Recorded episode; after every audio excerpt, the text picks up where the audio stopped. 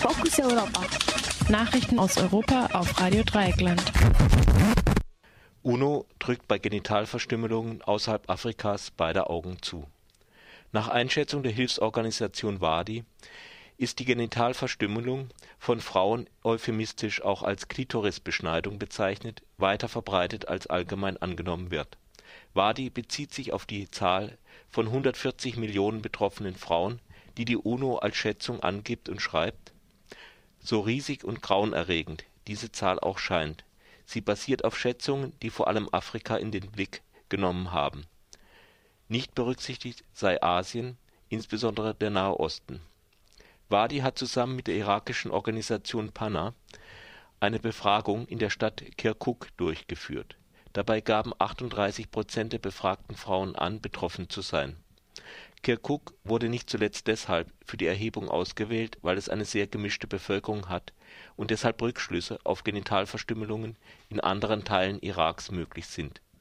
Das enttäuschende Ergebnis lautete, dass Genitalverstümmelungen bei Arabern und Kurden bei Sunniten und bei äh, Schiiten vorkommt, woraus Wadi schließt, dass die Praxis im ganzen Land verbreitet ist.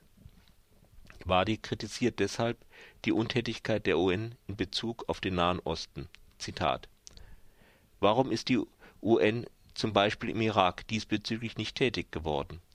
Was hat sie im Jemen unternommen, wo es Regionen gibt, in denen die Rate an verstümmelten Frauen weit über 50 Prozent liegt? Warum erhebt niemand verlässliche Daten für Länder wie Iran oder Oman, für die es bisher nur fragmentarische, aber unzweideutige Hinweise auf die Existenz von Genitalverstümmelungen gibt. Wadi kam aber auch auf einige, kann auch auf einige kleine Lichtblicke hinweisen. So hat das kurdische Regionalparlament in Erbil vor zwei Jahren Genitalverstümmelungen verboten. Ein entsprechender Gesetzentwurf sollte gestern auch im gesamtirakischen Parlament in Bagdad eingebracht werden.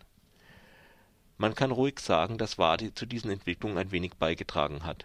Ein Verbot bedeutet allerdings noch lange nicht, dass die verbotene Praxis auch wirklich verschwindet. Die Genitalverstümmelung von Mädchen und Frauen ist ein sehr viel gravierenderer Eingriff als die Beschneidung von Männern.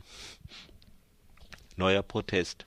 Griechische Bauern verschenken Obst und Gemüse Griechische Bauern haben rund um das Landwirtschaftsministerium Stände errichtet, an denen sie Obst und Gemüse an Arbeitslose, Großfamilien und Rentner verschenken. Mit der neuen Protestform wollen sie staatliche Hilfen erreichen, insbesondere eine Verbilligung ihres Benzins. Früher hatten griechische Bauern vor allem mit Straßenblockaden demonstriert. Die neue Protestform dürfte populärer sein. Mit der Verteilung von Lebensmittelgeschenken hatten allerdings vor kurzem auch schon die griechischen Faschisten von der Partei Goldene Morgendämmerung für sich geworben. Pakete wurden von den Faschisten allerdings nur an eingeborene Griechen verteilt, nicht an Zuwanderer. Genkartoffel fliegt aus Europa raus. Die BASF hat die Zulassungsanträge für sogenannte Genkartoffeln mit den schön klingenden Namen Fortuna, Modena und Amadea zurückgezogen der Konzern begründete diesen Schritt mit Unwägbarkeiten beim Zulassungsprozess auf europäischer Ebene und mit dem Widerstand der Umweltschützerinnen. Eine Sprecherin des Konzerns wies darauf hin, dass vier von 13 Versuchsanlagen zerstört wurden. Zum Rückzug bläst BASF auch bei gentechnisch veränderten Futtermais, wo die Forschung bisher allerdings vor allem in den USA vorangetrieben wurde. Sechs Anlagen sollen geschlossen werden. EU-Parlament stimmt gegen Überfischung der Meere. Das EU-Parlament in Straßburg hat am Mittwoch mit 502 zu 137 Stimmen eine Entschließung angenommen, die eine neue Fischereipolitik verlangt.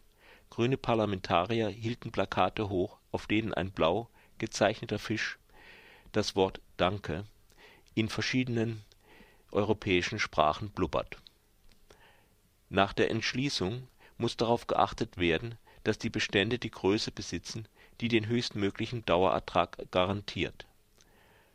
Verboten werden sollen auch Rückwürfe. Nahezu ein Viertel des gefangenen Fisches (immerhin 1,9 Millionen Tonnen) wird tot oder lebendig ins Meer zurückgeworfen, weil die Fische zu wenig Handelswert haben oder um Quoten einzuhalten Die Situation in der Fischerei ist alarmierend. Nach Angaben der deutschen Umwelthilfe sind 90 Prozent der Fischbestände im Mittelmeer bereits überfischt.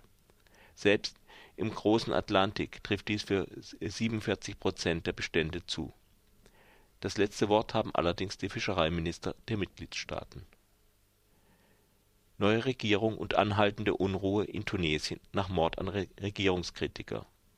Der tunesische äh, Ministerpräsident Hamadi Jebali verkündete gestern Abend die Bildung einer neuen Regierung aus Experten oder in seinen Worten kompetenten Landsleuten ohne politische Zugehörigkeit, die das Land bis zu den zu Wahlen in kürzestmöglicher Zeit leiten sollen. Einen möglichen Wahltermin oder konkreten Zeitraum für Wahlen nannte Djebali allerdings nicht.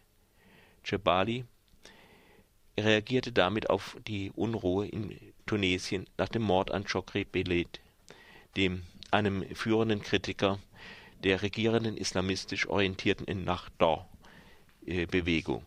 Chokri Belet trat insbesondere für die Trennung von Staat und Religion ein. Ennahda-Bewegung hatte bei den Wahlen zur verfassungsgebenden Versammlung 37 Prozent der Stimmen gewonnen und ist damit die stärkste Partei Tunesiens in Nachbar unterhält enge Beziehungen zu Tayyip Erdogans türkischer AK-Partei. Belet war am Morgen auf dem Weg zur Arbeit in der Hauptstadt Tunis von einem Killer in den Kopf und Nacken geschossen worden. Der Mörder floh anschließend auf einem Motorrad. Die Tat führte zu Bestürzung und zum Teil gewalttätigen Demonstrationen im ganzen Land. Ein Polizist starb Demonstranten forderten in Sprechchören den Rücktritt der Regierung und eine zweite Revolution. In Sidi Bouzid, dem Geburtsort der Arabischen Revolution, auch Arabischer Frühling genannt, brachte die Regierung die Armee in Stellung. Auch die Regierung verurteilte den Mord an ihrem Kritiker scharf. In einer Rede vor dem Europäischen Parlament in Straßburg machte der tunesische Präsident Moncef Marzouki Feinde der friedlichen Revolution in Tunesien für die Tat verantwortlich und rief indirekt dazu auf, nicht auf solche Provokationen einzugehen. Das ist ein Brief an uns, den wir uns weigern werden zu öffnen, sagte Marzuki. Viele Tunesier glauben indessen nicht an die These von dem geheimen Drahtziehern und machen die Regierung verantwortlich. Die oppositionelle Volksfront hat für heute zu einem Generalstreik aufgerufen Vier Oppositionsparteien stellten ihre Mitarbeit in der verfassungsgebenden Versammlung ein. Nachrichten aus Europa auf Radio Dreieckland.